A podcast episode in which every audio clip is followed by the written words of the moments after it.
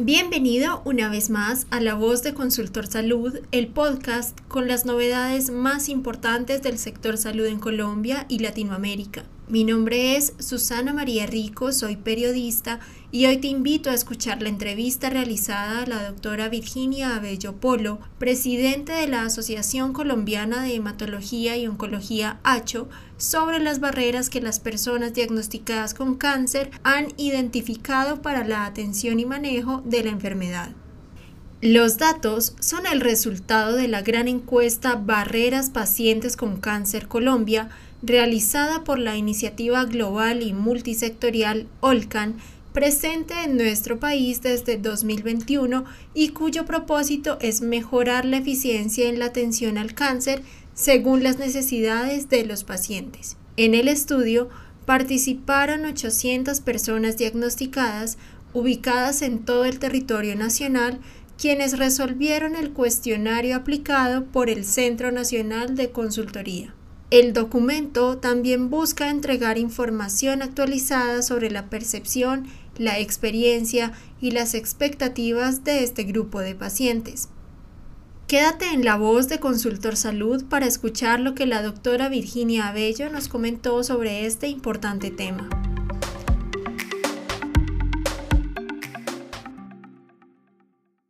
Doctora, bienvenida a este espacio. Quisiera comenzar con los principales hallazgos de la encuesta. Bueno, pues primero muchas gracias por la invitación y por hacerle eco a esta encuesta en la cual trabajamos un grupo grande de personas interesados en que se muestre la problemática de las barreras de acceso a la salud, específicamente en este caso en cáncer. Los principales hallazgos de la encuesta es Primero, que a pesar de que tenemos una ley de cáncer que insiste en la integralidad del manejo, todavía no logramos un manejo integral en Colombia. Hay digamos, una brecha grande en la atención, por ejemplo, en temas tan importantes como psicología, como todos cuidados paliativos. Hay mucha fragmentación en la atención durante el proceso de atención.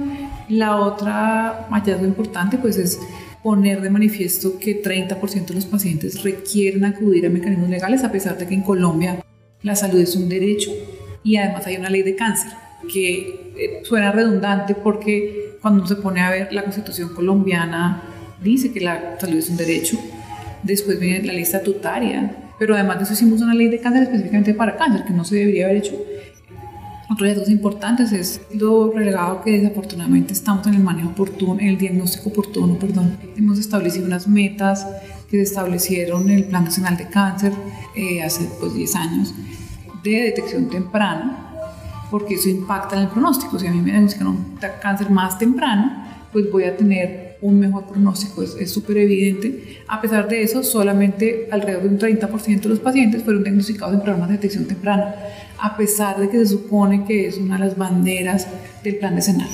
Ya que nos estamos metiendo con porcentajes para la audiencia que no lo conoce, ¿de cuántos pacientes estamos hablando en esta encuesta? Esta encuesta entrevistó 800 pacientes en todo el país. Lo que tratamos de hacer desde el grupo que trabajó con ULCAN fue priorizar los tipos de cáncer más frecuentes, digamos, y más de mayor relevancia, como no solamente en frecuencia, sino como en peso de la enfermedad. Entonces están el cáncer de próstata, cervix, mama. No queríamos usar todos los cánceres para poder tener datos como poder digamos, unir la información de los pacientes, pero en más o menos dos meses se logró hacer una encuesta de 800 pacientes con cáncer en todo el país y tratamos de tener representatividad de todo el país. Es una encuesta donde se invitó a las personas a participar, es decir, se hizo mucha divulgación de que tú quieres participar, inscríbete acá y después les hicieron una llamada telefónica para hacer toda la entrevista, que en realidad agradecemos mucho a quienes participaron porque fue larga diseñar, pero muy útil la respuesta de todos los pacientes que participaron y que nos han ayudado muchísimo. Retomando lo que ya nos habías dicho, la oportunidad en el diagnóstico es uno de los aspectos más afectados. Entonces, según la encuesta, ¿cuáles son los principales resultados ya más concretos en cuanto a oportunidad para los cánceres especificados? Bueno, entonces, en términos de oportunidad, digamos que hay digamos, una dispersión importante en la muestra, tengo que decirlo, porque hay muchos tipos de cáncer, entonces hay que mencionarlo siempre. Lo importante es que solo el 25% de los participantes tuvieron un diagnóstico en menos de un mes. Claro, es posible que estamos acostumbrados como a la medicina donde que esperar mucho, pero si uno tiene un síntoma de cáncer uno debería poder acceder temprano. Pónganse en los pies de alguien que tiene síntomas de cáncer. Eso está por fuera de las metas, además que estableció la cuenta de alto costo en todos los tipos de cáncer, que estamos hablando más o menos por consenso, es más o menos dos semanas para algunos tipos de cáncer, uno para otros. Debería ser menos de un mes para la mayoría de pacientes, pero es más de un mes. 38% se demoró entre un mes y tres meses y 50% de los pacientes, que es el restante, se están demorando más, de tres meses en llegar al diagnóstico. De nuevo, eso se refleja cuando uno mira los estadios en que se diagnostican las enfermedades en Colombia. La encuesta no lo reflejó tanto porque como es la percepción del paciente, muchas veces el paciente no tiene tanto la información ni lo conoce, pero nosotros como clínicos que hacemos registros de cáncer, por ejemplo, eh, la Sociedad Colombiana de Hematología y Oncología tiene un registro de mieloma y más o menos el 70% de nuestros pacientes con mieloma se diagnostican en estadio 3. Más o menos entre 60 y 70 se diagnostican en estadio 3, comparado con la literatura que habla más o menos de un 30% en estadio 3, para que nos demos una idea de que sí hay un retraso que estos retrasos impactan realmente en cómo le va a los pacientes. Definitivamente, ¿cómo impacta entonces esto a la hora de llevar a cabo el tratamiento?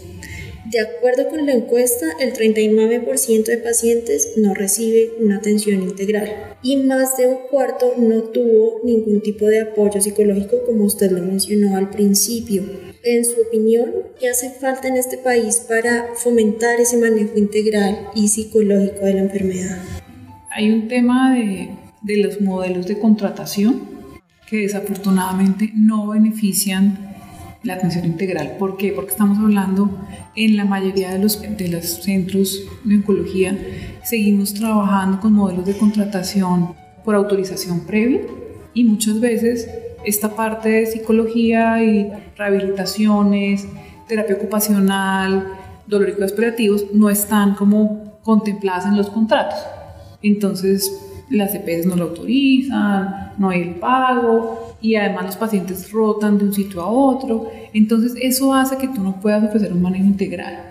Y eso de que tú tienes que tener autorización previa para que lo vea el psicólogo, para que lo vea fulano, eso hace que sea muy difícil.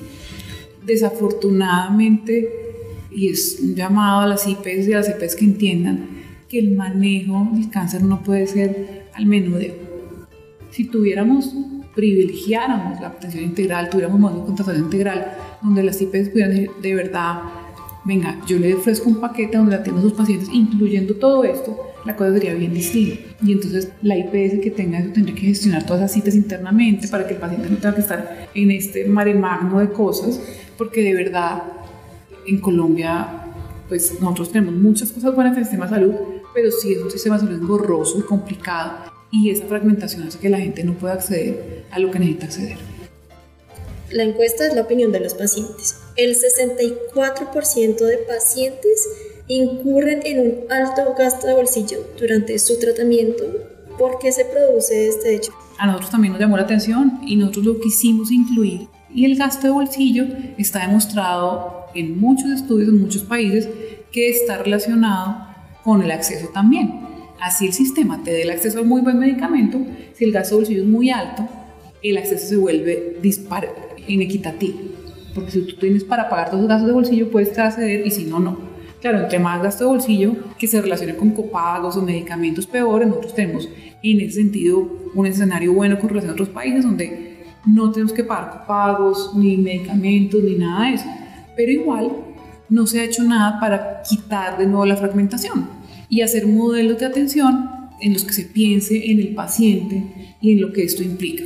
Hoy en día, como ya decía yo en, alguna, en un foro, estamos hablando del metaverso para entrar a un mundo virtual a comprar carros que no tenemos, y un montón de cosas que para mí no tienen ningún sentido, para otra gente de pronto sí. Entonces inventémonos un metaverso, por decirlo de alguna forma, donde el paciente no puede ser que en pleno siglo XXI no podamos hacer un sistema de medicina telemedicina decente para que la gente no tenga que desplazar. Es tener la voluntad política, es obligar un poco a las EPS a montarse en esto, pensarlo más allá para que tengamos menos gastos de bolsillo.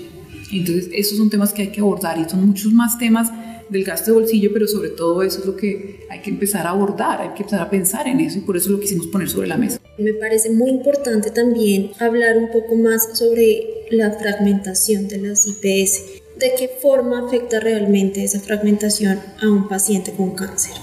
Un paciente se puede demorar en el sistema de salud navegando todo eso fácilmente tres meses. Entonces hoy en día pueden pasar dos o tres meses mientras el paciente da vueltas y es muy triste como uno ve al paciente llegar Doctora, es que hace, no sé, tres meses me dio el internista, me dio el médico general, un mes para llegar al internista, del internista al hematólogo otro mes o dos meses más mientras de la autorización y después trata de hacer exámenes ambulatorios. Y súmale a esto de nuevo, vuelva al gasto de bolsillo. ¿Cuánto cuestan días perdidos de oficina? Permisos en el trabajo, buses de aquí para allá. Entonces, ¿qué tenemos eso? Terminamos con unos pacientes que diagnosticamos, por ejemplo, en el caso de mieloma, tenemos una tasa de fracturas patológicas casi del 50%, cuando en el mundo es del 20% al momento, de, al momento de llegar al diagnóstico. Es muy doloroso para el paciente, muy doloroso para nosotros como médicos, terrible para la familia y el paciente diagnosticarse tarde, pero además es costosísimo para el sistema de salud. Todos esos ahorros que creemos que nos hacemos cuando fragmentamos la atención en el sitio más barato que me ofrece la atención, hacemos que el paciente llegue tarde y eso es terriblemente malo para todo el mundo en el sistema. También has hecho énfasis en otro tema que es el manejo del dolor. En la encuesta encontramos que la mayoría de pacientes oncológicos considera que los tratamientos que siguen no les brindan un adecuado manejo del dolor. ¿Cómo crees que se puede mejorar este aspecto y a qué lo relacionas tú? Yo he mirado ese dato muchas veces y es muy difícil tratar de imaginar a qué se refieren los pacientes. No, porque habría que hacer una cosa solo dirigida a eso. Nos abre los ojos sobre un tema y es que la percepción del paciente es que el manejo no es adecuado. Uno de los problemas que tenemos de nuevo es un tema de oportunidad en las citas médicas, por ejemplo, en dolor cuidados paliativos. Hay pocos centros para el porcentaje de pacientes. Eh, la percepción es que faltan médicos especializados en dolor cuidados paliativos faltan centros especializados y falta la atención integral. Entonces, si tú tienes un paciente con dolor y lo ves cada tres meses, pues en tres meses cambia, o sea, de enero a mayo es completamente distinto. Pasan muchas cosas en el transcurso de esos tres meses. Entonces, y resulta que en esos tres meses tuvo picos de dolor, en esos meses el tumor empeoró, en esos meses pasan muchas cosas. Entonces, yo creo que hay un problema. Desde luego aquí estamos un poco especulando porque habría que hacer una cosa específica para eso, pero lo que yo veo en mi clínica diaria y yo estoy y tengo que, digamos, en esta entrevista decir que yo tengo un sesgo enorme. Yo trabajo en Bogotá, en dos instituciones privadas que atienden pacientes de régimen contributivo. Y estoy segura que las condiciones en las que yo trabajo son mucho mejores que las que trabajan muchísimas, muchísimas partes del país. Sin embargo, para mí, lo veo todos los días como el paciente de cuidados paliativos le dan control en tres meses. No me quiero imaginar, hablando con colegas, lo sé que es así, qué pasa en la periferia. Esta encuesta lo bueno que tiene es que nos abre cosas, nos abre los ojos sobre cosas puntuales y de cada punto que hablamos acá podríamos sacar una encuesta completa. Los pacientes mismos indican que se ven afectados por retrasos en las entregas, porque los trámites administrativos son complejos. Un porcentaje importante no recibe sus medicamentos a tiempo. ¿Cómo se afecta de esta manera el tratamiento para los pacientes y crees que es necesario implementar nuevas estrategias en ese sentido?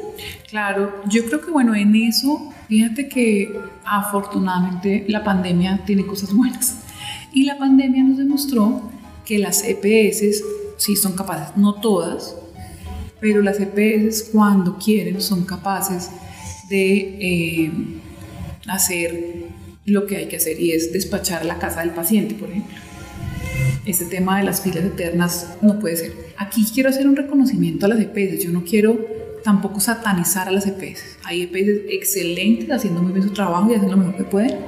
Y hay EPS que no han cumplido su trabajo y ahí vemos EPS que terminan liquidando y que por el camino de esperar la liquidación desafortunadamente vemos las muertes de los pacientes y sufrimos eso. Pero hay gente muy juiciosa haciendo muy bien su trabajo. El problema precisamente es que no hay una adecuada vigilancia, regulación y control. y eso permite que haya, haya EPS excelentes, buenísimas, haciéndolo bien porque han entendido cómo hacer bien lo que tienen que hacer su trabajo, porque les interesan los pacientes, pero porque además saben que hacer bien el trabajo termina siendo más costo efectivo, es mucho más efectivo para el sistema también en términos de costo y porque les importan los pacientes y hay otros que no han podido hacer el ejercicio. Y lo que aquí nos falta es que un ente de regulación y control vigile quién lo hace bien y quién lo hace mal y obligue a quien lo hace mal a hacerlo bien. Diciendo esto, lo que aprendemos en la pandemia es lo que tiene que hacerse. Y es que el paciente tiene que llevar su medicamento a su casa. O tener mecanismos muy expeditos de, entrega de medicamentos donde la gente no tenga que hacer filas enormes. Muchas veces también no es tanto que la EPS no esté dispuesta a entregar el medicamento, sino que es la traba administrativa que hace imposible al paciente. Como de ustedes todos trabajamos, si uno tiene que irse cinco horas a reclamar el medicamento es muy probable pues que uno no puede pedir permiso en el trabajo por cinco horas y si es un viejito no tiene quien lo lleve, muchas cosas de eso, se venció la fórmula y una cantidad de trabas que no deberían suceder. Recordemos que son las barreras que encuentran los pacientes y menos de la mitad mencionó que no recibe información clara sobre el tratamiento.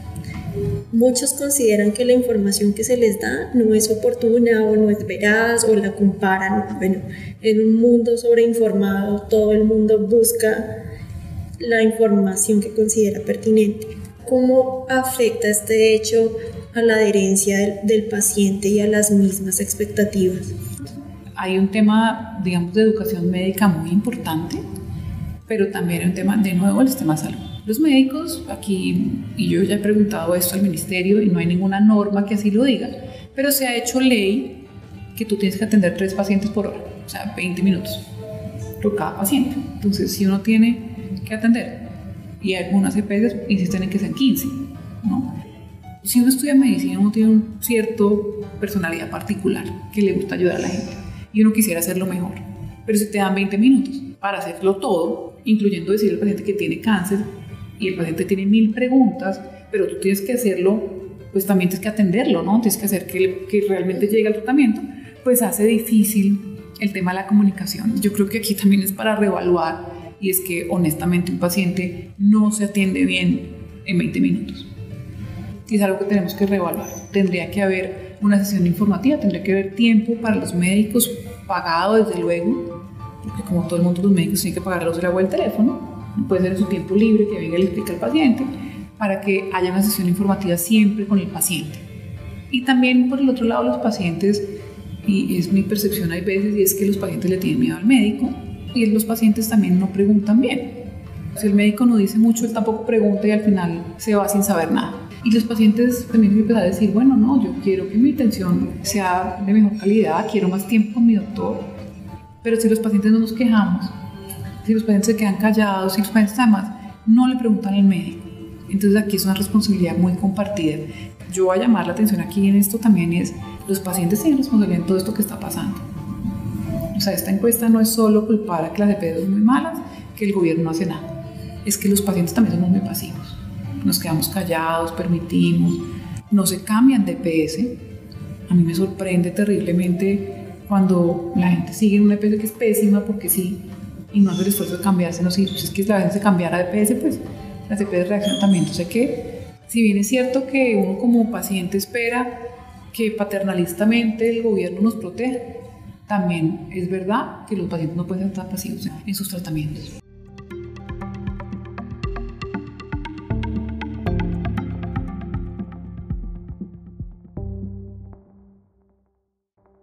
Durante el diálogo con la voz de Consultor Salud, la doctora Abello resaltó la importancia de las asociaciones de pacientes y el impacto de la encuesta en el panorama nacional.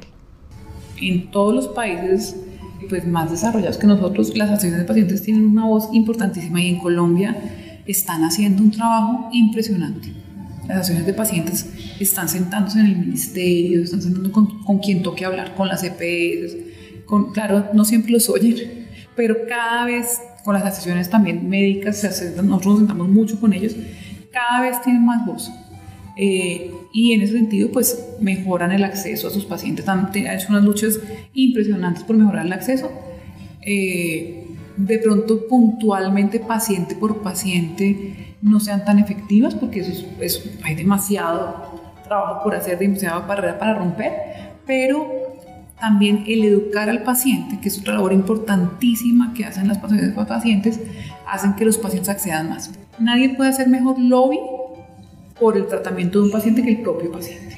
Entonces, cuando los pacientes se informan y entienden su enfermedad, y entienden el impacto que tiene no tomar el medicamento o no hacer la biopsia o no ir a tiempo, las asociaciones de pacientes hacen esta labor de hacer entender a las personas que su salud es importante. Por eso me encanta trabajar con asociaciones de pacientes y todo lo que pude en la vida hacerlo y lo seguiré haciendo porque hacen un papel muy importante y ojalá haya muchas y todos los pacientes que me oyen, si me están oyendo pacientes, busquen la asociación de pacientes que les corresponde, que seguro van a ayudar.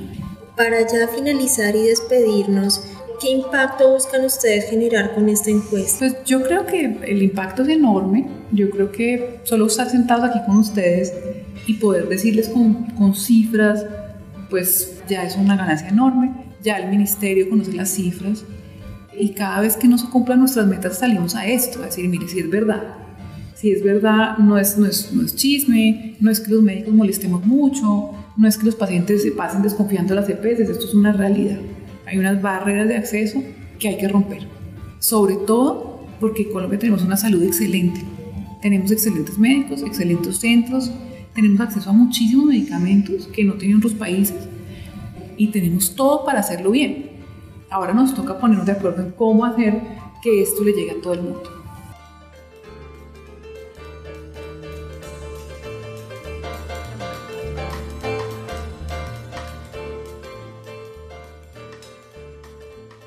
Doctora Virginia Bello, muchísimas gracias por haber estado con nosotros en este día. No, muchísimas gracias a ustedes y espero que a todos los pacientes que oigan esto les sirva de algo y cualquier pregunta que tengan estamos súper al orden.